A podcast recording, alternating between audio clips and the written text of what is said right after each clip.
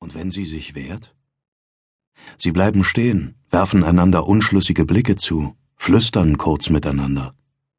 Sie schauen sich um im Raum und dann zögerlich zu ihr hinüber. Wird sie diesmal tun, was man ihr sagt? Sie muss. Einer stellt sicher, dass die Tür verschlossen ist, nickt einem anderen zu, der das Futteral öffnet und die Schärfe einer Klinge prüft. Dann geht er auf sie zu. Erst mal rauf mit ihr, die Treppe hoch, auf die leere, dunkle Bühne. Notfalls werden sie sie zerren, notfalls wird sie eben geschleift, an den Haaren gezogen, wenn es nicht anders geht. Aber nein, das Mädchen wehrt sich nicht, diesmal nicht. Fast könnte man meinen, es hätte sich schon an all das gewöhnt. Noch ist es stumm, noch sagt es kein Wort. Es krümmt sich kurz, es schaut mit großen, starren Augen zur Decke hinauf. Wenn ich es einmal gekonnt habe, denkt das Mädchen, kann ich es wieder tun. Schneiden und trinken. Da. Jetzt hält er mir einen dieser Gegenstände vors Gesicht. Noch einmal sagt er da. Ich nicke. Du musst das Messer nehmen. Es ist kalt. Ich schließe die Augen und spüre, dass mein Herz schneller schlägt. Aber das heißt doch, dass ich immer noch am Leben bin, oder nicht? Ich versuche mich auf die Stimme zu konzentrieren, aber es gelingt mir einfach nicht. Zu viel Bewegung. Etwas flattert dicht an mir vorbei, und ich zucke zusammen, schreie auf.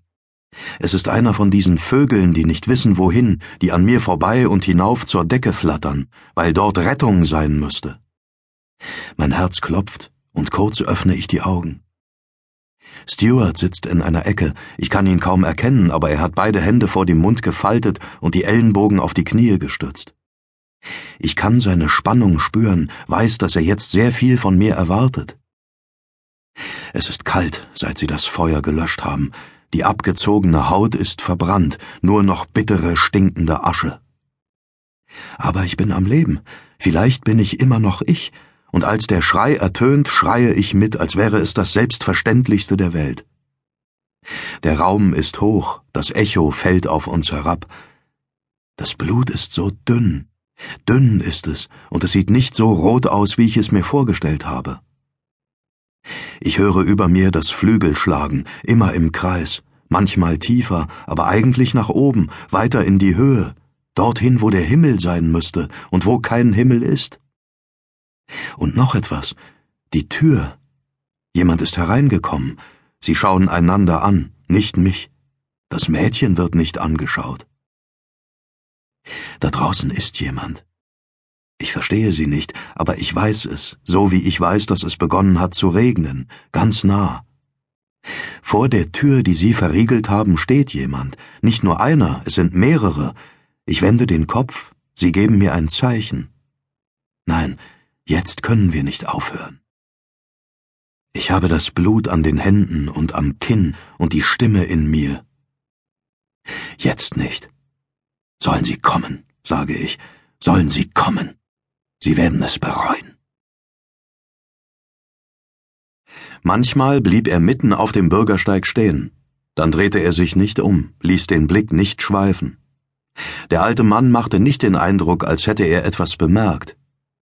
Vielleicht war er einfach erschöpft oder ganz in Gedanken.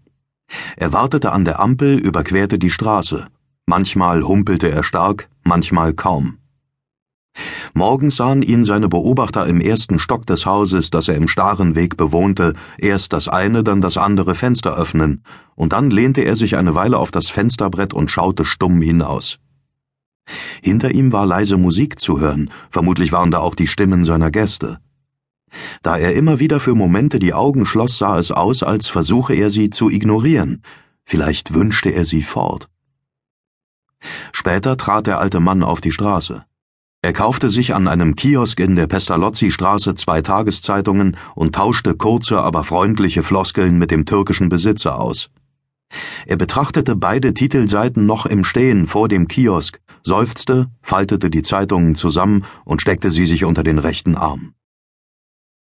Sie sind lang, die Tage in Kronstedt, und er durchwanderte sie in konzentrischen Kreisen, kehrte zur Mittagszeit in den starren Weg zurück, wo er hinter seinen nun geschlossenen Fenstern verschwand, nur um zwei Stunden später wieder in der Schlegelstraße aufzutauchen.